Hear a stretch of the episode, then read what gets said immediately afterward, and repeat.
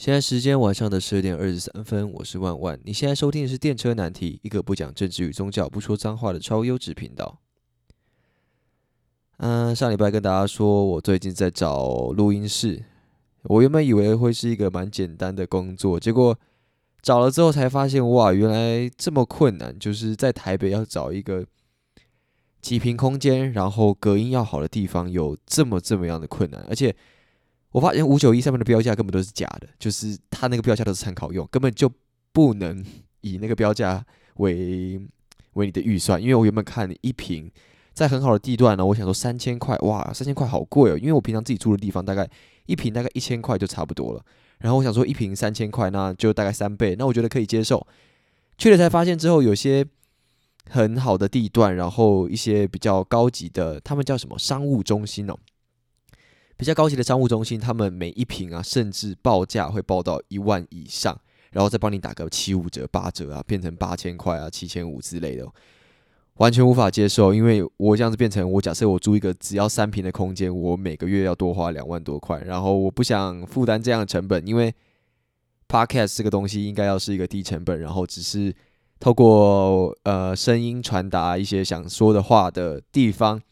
结果我每个月要多花这么多的成本，我觉得不划算，所以我现在还在继续寻找，而且隔音也是一个很大的问题啊。就是你可以找很容易找到一些没有那么豪华的地方，但是隔音又变成一个大问题。你不能可能在住宅区，因为假设在住宅区楼上小孩子蹦蹦跳跳的，尤其我们现在白天有正职，然后晚上要去录音的话，晚上通常是呃家庭比较频繁活动的时间，所以我们现在还在努力的找这种嗯可能商务用，就是可以跟一平常上班的人错开的时间，然后但是价格比较符合我们预算的，对我们现在还在努力做这件事情。商务中心很有趣哦，他们就是会把呃一大堆小公司同聚集在同一个地方，然后你可以选择你要那种开放式的座位啊，或者是独立办公室，而且那个办公室每个都超小，就很像人家都说很像鸟笼啊，确实，我觉得没有那么夸张，但是。嗯，那个环境我觉得待久会是一个不舒服的地方。我不会想说我自己假设我将来有一家公司，然后可能就算只有几个人，我也不会想愿意花钱去租用那样的商务中心的空间，因为我觉得，嗯，假设一家小公司，你就没有必要去用那些，比如说秘书服务啊，或者是什么，嗯。接待的服务啊，当然有些人会说那个地段会比较好，然后有烫金的招牌，你的公司地址会在一个看起来比较漂亮的地方，然后假设你有客户来，你也有一个比较好接待的空间。当然，那就看大家的想法如何。然后那个地方啊，就是很多很多隔间，就很像隔套收租。然后那个地方，嗯，比隔套收租更可怕的就是它非常非常密集，因为你假设你是隔套收租，你还会。有平常原本家里的格局，然后你会有隔间，你还要有餐厅啊、客厅啊什么样的等等的。但那种地方就是它几乎全部都是办公室，所以就是中间一条走廊，然后你围围绕三百六十度、三百六十度都是办公室，就有点可怕。然后，所以现在还在努力当中。当然，那嗯，录音室就是我目前比较想做的一个。一个项目吧，然后这个项目呢，当然我也希望，如果假设我可以把这个东西租出去给，用很比较相对便宜，因为目前我调查过，台北在做专门 for podcast 录音的录音室非常的少。那我觉得当时我就我一开始录 podcast，我是直接去一家叫做，我不要让他打广告好了。他是我，可能是我将来的竞争对手，我不确定。但是反正我就是去了台北一家蛮有名的。你上网搜寻 podcast 录音的话，你就会找到一家录音室。我去那家录音室之后，他一个小时是五百块哦，我录了一个半小时，所以就是七百五十块。我就告诉，我就问自己说，假设我录了十集，那我的成本是不是七千五？哇，七千五我就可以买一支超好的麦克风了。我的念头就瞬间打消，我就不想再继续那边录音。然后我就自己有一个想法，就是我想要自己做一个录音室，然后同时提供给其他人，用一个比较可以接受。就比如，就是你换算下来，你可能录了十集、二十集，或者是你想要录长期，你想要录个一百集，你会愿意花呃愿意在这个地方租用，就是稍微付一点使用费租用的一个空间。我想做到这件事情，因为目不毕竟 Podcast 也是目前的一个趋势。讲来讲去都是钱啦，也跟今天的主题非常有关系。呃，钱这个话题一直都是相当热门，然后也相当世俗的一个话题。然后有一句很有名的话，就是什么钱没有钱，呃，钱不是万能，但没有钱万万不能。所以其实哦，钱这个东西很有趣。那今天就是我们想来聊聊这个主题。今天的问题，其实我一直想说，我不要每次都说今天的问题，今天的问题，我就之后应该会想一个代称，就是拿来专门代称我们每个，因为我自己的想法是，我这个。啊，podcast 的名称叫《电车难题》嘛，然后我自己的想法就是每一个每一集的题目都会是一个，嗯，可以思考、可以引人醒思的问题。然后就算你不点进来看也没关系，那你就你就看看题目，然后自己好好想一想。如果你想知道我的答案的话，你可以点进来听。那好吧，还是讲今天的问题就是你的身价是多少？Elon Musk 的身价是多少？Bill Gates 的身价是多少？还有最近很火红的 Donald Trump 的身价是多少？嗯，其实抛出这样一个问题，是想要问问大家说，大家对钱的概念是什么？好，我们先讲讲为什么钱是一个这么热门的主题。好了，其实我自己的想法是，嗯，钱是一个定义成功很重要的指标。好，但是大家不要误会，我所谓的成功是。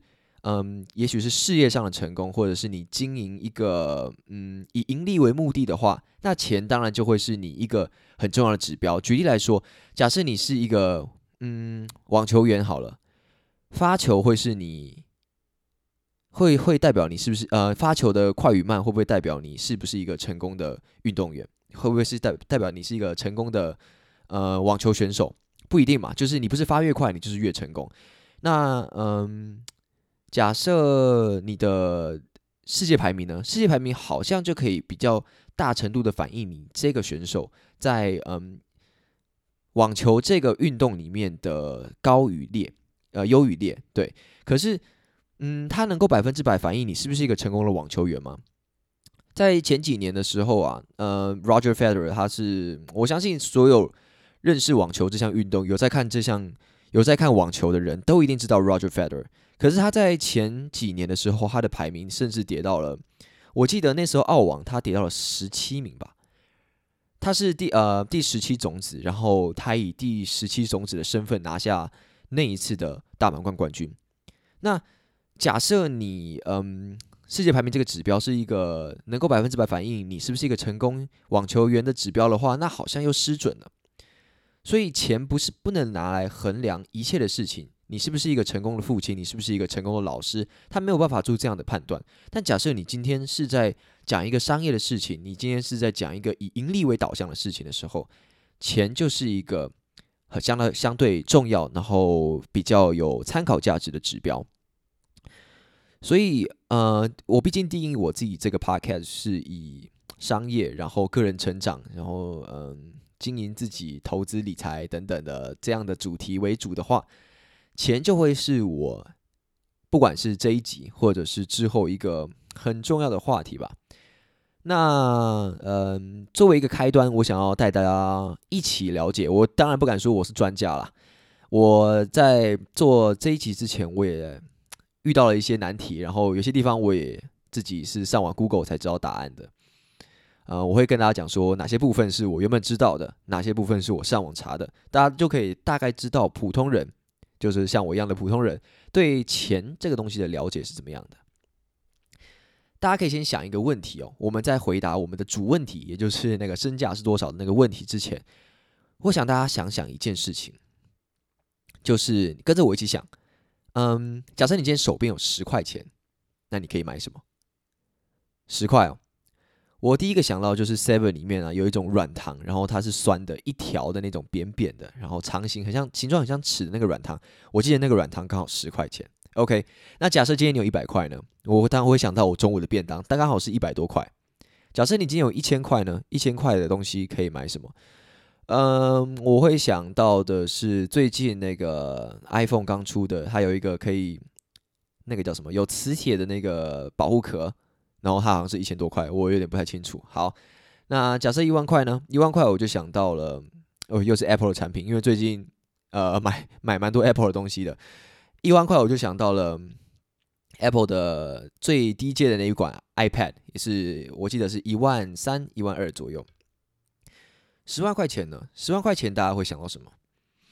嗯，我想到的是一些，嗯，那个比较，我就不讲品牌了，就是比较奢奢侈品的包包。讲，嗯，因为我对这块了解也不深，但是我知道奢侈品包包的话，它的价格从十万到五十万到一百万都有。那我讲的就是那种比较出街的奢侈款包包，大概十万块左右。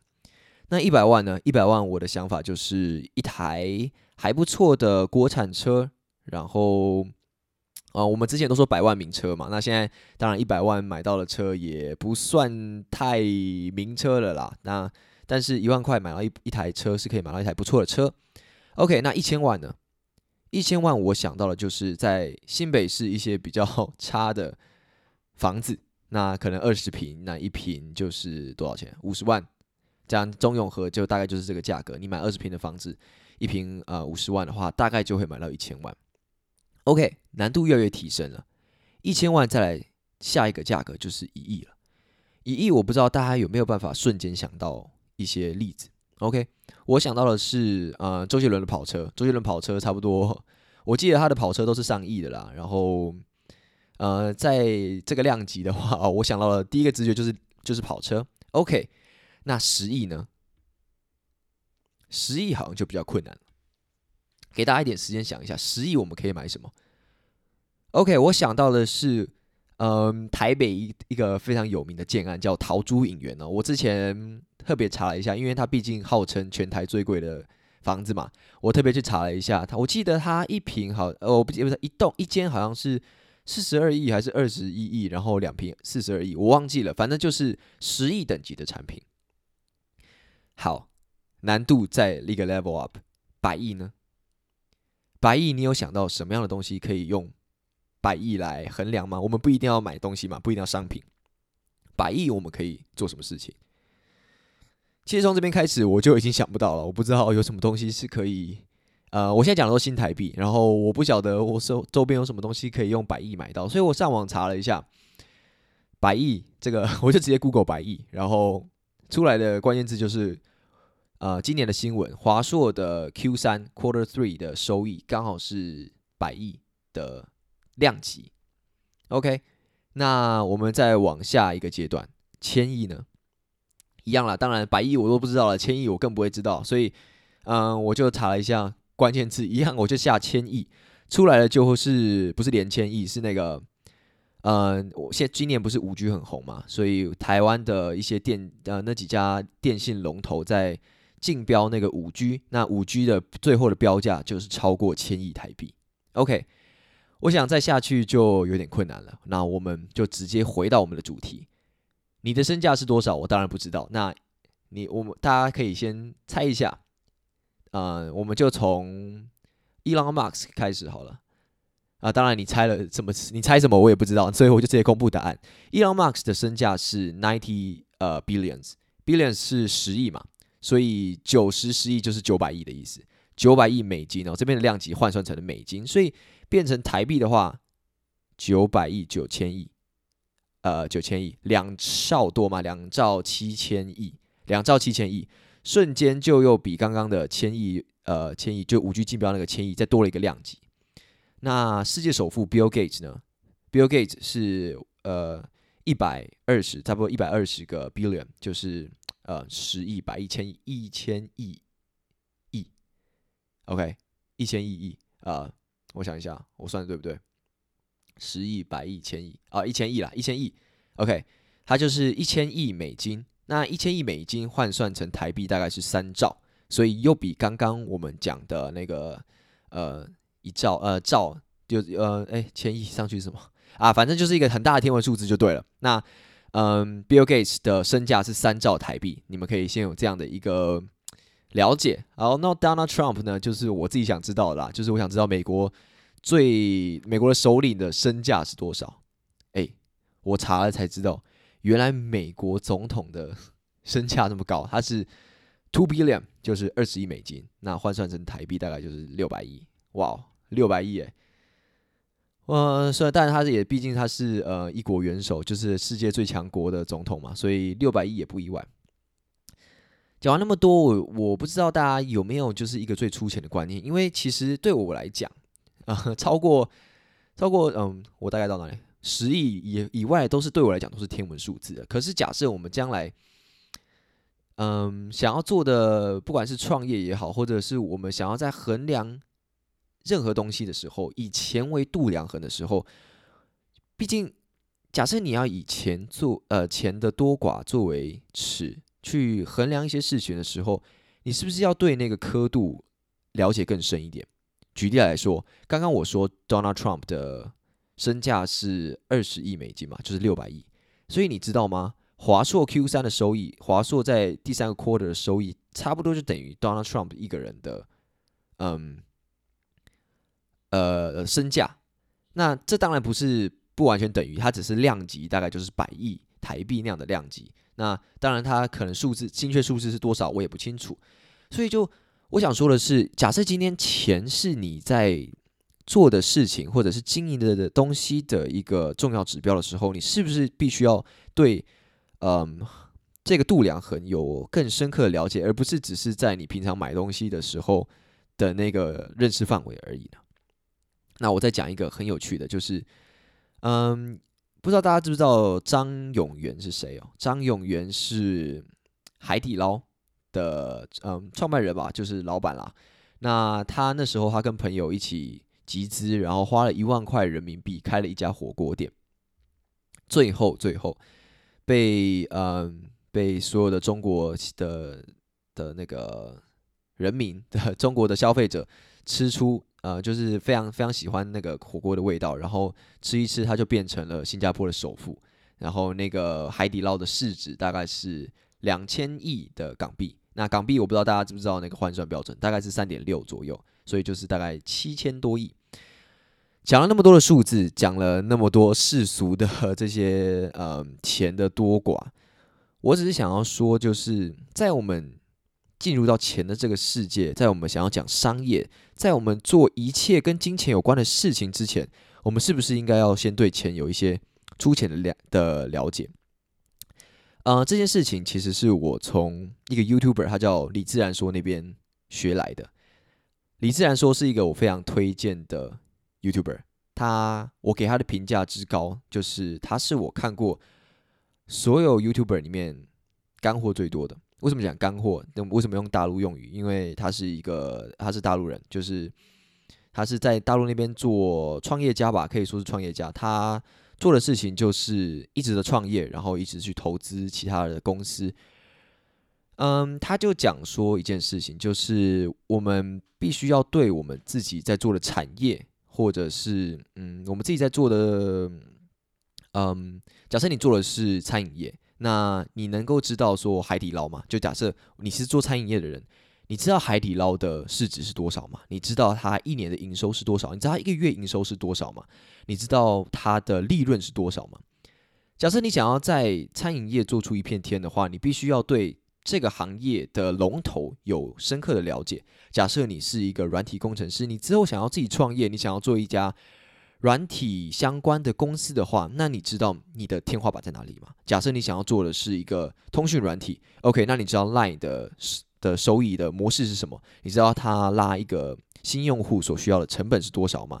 你知道一个 Line 平均一个人，呃，一个通讯软体的使用者平均会花多多久时间在使用通讯软体上吗？这些数据，然后包括你的 Line 的呃年一年的营收，你的 Line 的市值是多少？OK，它的竞争对手有谁？它有 WeChat，它有嗯，比如说 IG 的小盒子也是它的竞争对手嘛，都是通通讯软体，包括 Facebook 的 Messenger 也是它的通，也是它的竞争对手。这些竞争对手他们赚钱的多寡，然后他们的天花板，相对于呃，就是三号也就显示着，假设你今天要做一家软体工程，是做。嗯，通讯软体的，它商号就把你的天花板给画在那里了，因为它毕竟是龙头。你可以知道说，你做软体业，你最成功、最成功会到哪里？当然，我觉得李自然，呃，因为我刚才这一段其实是从他的影片里面截取出来的，就是我之前看他影片，然后一些重点我把它讲出来。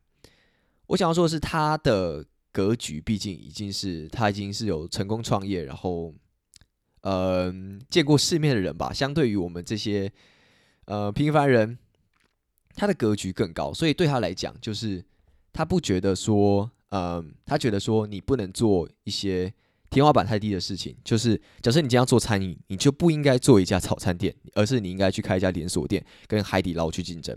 这是他的想法。他鼓吹的是，呃，假设你今天要做餐饮，那你做一家一年能够赚一百万的早餐店，跟一家一年能够赚一亿的连锁餐厅，你的辛苦程度其实是差不多的。我仔细回想这个，我仔细思考这个问题，其实好像也是。你做早餐店，你必须要早起，然后你必须要去备货，嗯，然后你必须要一整天，呃，早餐时间从比如说早上的四五点开始做，嗯。解冻啊，然后从五点开始有客人，一直到当天的十一二点都还是会陆续有人来买。然后你接下来要收摊，也许到三四点你就才结束。回去休息之后，你晚上又要准备去买明天的材料，然后凌晨又要开始工作，这样子。嗯，这样想一想，好像其实早餐店也呃，你如果创业做早餐店，好像也没有比较轻松。嗯，所以他呃，李自然他鼓吹的就是。你必须要，你如果格局够高的话，你就要必须去选择天花板更高的行业，而选择那些做早餐店的人，他们没有不好，只是他们没有办法去做更高的决策。因为假设你要做的去，嗯，假设你要做的是连锁店，你要面临的就不是你今天的呃汉堡肉要买多少，然后你今天要几点开门，然后你嗯。能不能够，呃，你的冷气要不要开？等等，这种这么简单的问题，你要面对的议题就更大。但其实辛苦程度是差不多的。所以，如果你有那样的能力，你的格局有到，你的见识够广的话，我觉他觉得说，呃，我也我同样也我也认同他这个看法，就是你应该去选择天花板更高的职业，天花板更高的呃事业，应该这样讲。嗯。所以在你了解天花板的过程中，钱就是一个很重要的指标。所以拉回到这，拉回到正题，就是，嗯，你不能不了解钱。如果你今天是以商业的角度来看的话，如果你今天是以想要赚钱的心态来听我这个 podcast 的话，你必须要有一个很重要的认知，就是钱是什么，然后钱的量级是怎么样。嗯，我身边呢有一个在做餐饮业的例子。那我 我不晓得他会不会听到了。那反正现阶段应该是还不会听到。那之后他听到了这一段的话，我也希望，假设你听到了，然后你知道我在讲你，那也不要生气。我就是以我身边最直接的例子来讲，我身边有一家人，他们一起开了一家。鸡排店，那那家鸡排店呢？呃，我记得好像是加一开始第一家是加盟的，因为他们后来又开了新的一家，现在又开了新的一家。第一家是加盟的，然后加盟金我记得也是要五十万到一百万这个这个量级。嗯，然后他们开了大概没几个月吧，就算是倒闭了，就赔钱出场。嗯，我其实毕竟是发生在我身边的朋友的身上，所以我觉得相对比较惋惜。因为，嗯，以年轻人创业来说啊，其实五十万、一百万这种钱砸下去，失败了都是很痛很痛的。更何况他们家庭并不富有，然后这些钱也许是他们家一起集资拿出来的。嗯。创业一直以来都不会是一个简单的决定，所以我不是鼓吹大家说想都没想就去创业，而是你在创业之前应该有对这个产业更深的评估，然后对嗯钱呐，对经营的策略啊，对你想要经营的模式跟你服务人的方式，先有一些最基础的思考，然后跟判断之后。再选择下去要不要做这个，嗯，小生意或者是事业或者是企业等等的，嗯，所以在你没有对这些事情有这么深刻的了解之前，我不觉得你随便开就会随便中。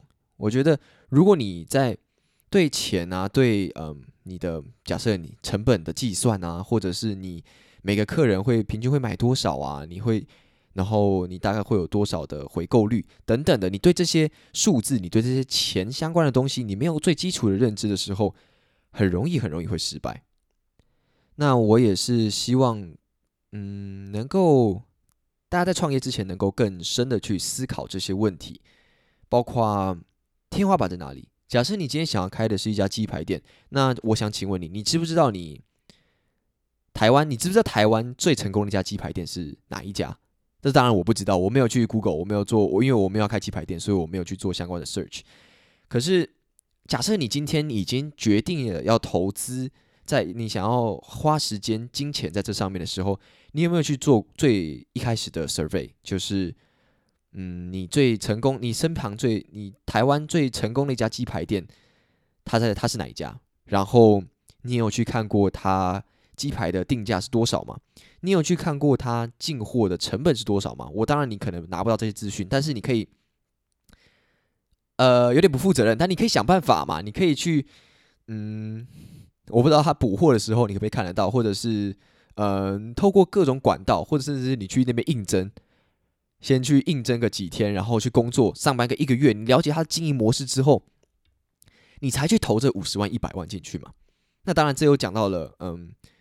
呃，创业的话题了，就是你要不要一开始就投入这么多的金钱，这么样高的成本去创业？我觉得，如果你知道你今天投资的金额是相对你自己能够负担的来说比较高的一个金额的话，你要做的事情就要比其他人多更多，因为你不是周杰伦。周杰伦开一家饮料店，他赚钱与否，他不没差，他只要他甚至他开一家饮料店，他每天做一杯给他自己，他都赚了，因为他。随时可以喝他自己想喝的，然后是新鲜的，口味也是他自己想怎么调就怎么调。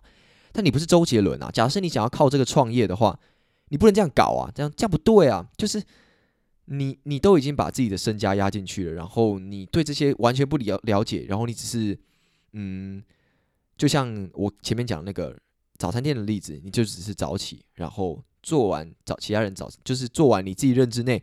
早餐店该做的所有事情，然后下班回家睡觉，隔天再去采采购，这样子，嗯，我觉得如果你这样子要成功的话，那只能靠运气了。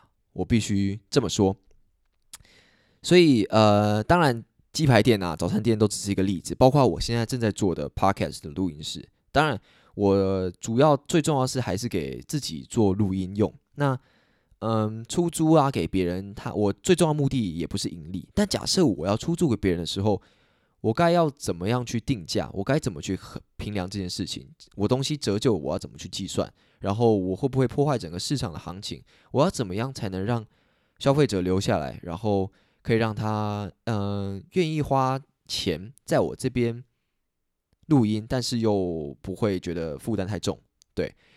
那这些也都是需要经过市场调查才能够知道的，所以讲来讲去，嗯，你对钱的敏感程度、了解程度，三号也就相对代表着你对整个市场的了解程度。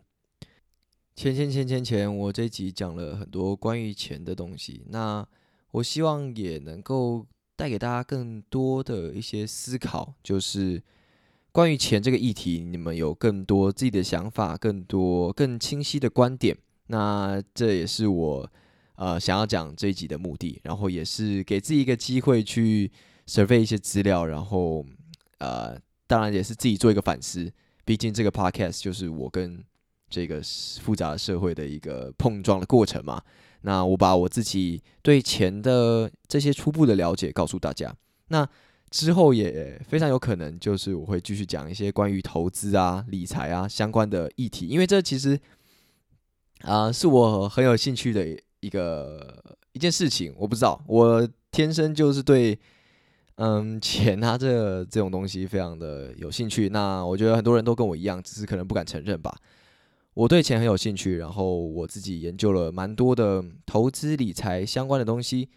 当然啦，我不会特别开一个股票的频道。毕第一个，毕竟那个股癌已经在前面了。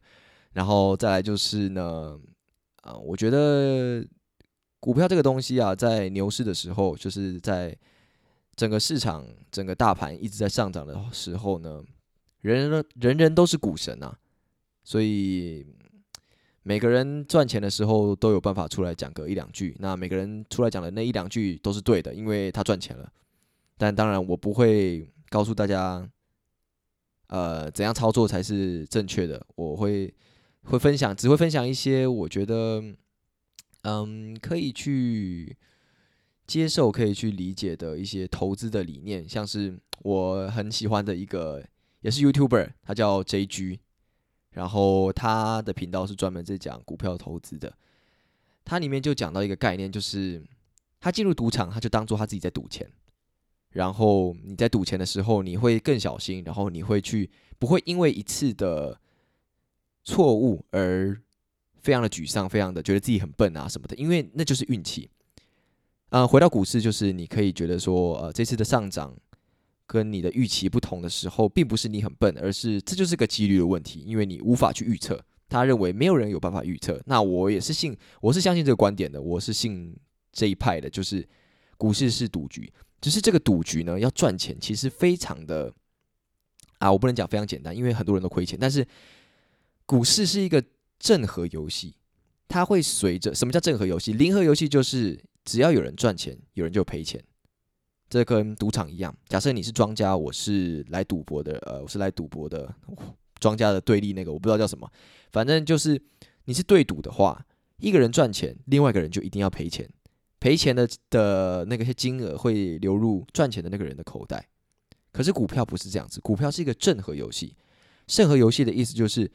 嗯，我们有办法，大家都赚钱，没有人亏钱，就平白无故多出一些钱，为什么呢？因为股票这个东西实质上跟赌博还是有那么一些不一样，就是股票是资产，资产代表是你买了这家公司的一部分，那公司只要成长，公司如果怎么，公司要怎么成长，就是它的一些服务，它的商品，有些人买单，所以公司成长的话的来源就是其他人付钱去买。这家公司的产品，或者是这家公司的服务，这家公司长大了之后，那你手上的股票就变多了。所以，就单单股票市场的来说的话，长期下来应该是一个正和游戏。所以我会说啦，你在股市要赔钱，比赚钱困难。这是一个呃，这经过统计的结果不是这样子，可是以。整个概念来理解的话，应该要是这个样子的。当然啦，我不晓得有些公司可能倒掉啊，恶性倒闭，这样赔掉之后加权之后会不会是一个零和，或者是甚至是复合游戏？我不确定这件事情。但是撇除掉那些呃下市的公司，我们讲一些正常的蓝筹股、正常的健康的公司，股票市场是个正和游戏。那呃，所以我也就不会特别讲说该该买哪一只股票啊，你要怎么操作啊，K D 怎样买啊，买进卖出啊什么，我不会讲这些了。然后我可能顶多会分享一些呃股票的一些心态上面的东西，然后还有呃我怎么样会我我遇到了目前比如说股市大跌啊，我的心态是怎么样，然后会建议人家保持怎么样的心态去调整，对，大概是这样子的东西。那如果大家有兴趣的话，也可以订呃订阅吗？我不知道，其实我到现在还不知道 Podcast 的那个订阅按钮是什么，是应该叫订阅吧？因为哦对，subscribe 那应该是订阅，然后就大家订阅起来，然后没有小铃铛，可能你可以帮我留个五星好评。我不知道现在没有人评论，但是我也我也没去看，反正嗯我就是录好玩的。那大家如果喜欢的话，就可以呃追随一下，然后可以听一下这样子。好了，那今天这个世俗的话题我们就聊到这边。那我是万万，你现在收听的是电车难题，一个不讲政治与宗教、不说脏话的超优质频道。我们下次见，拜。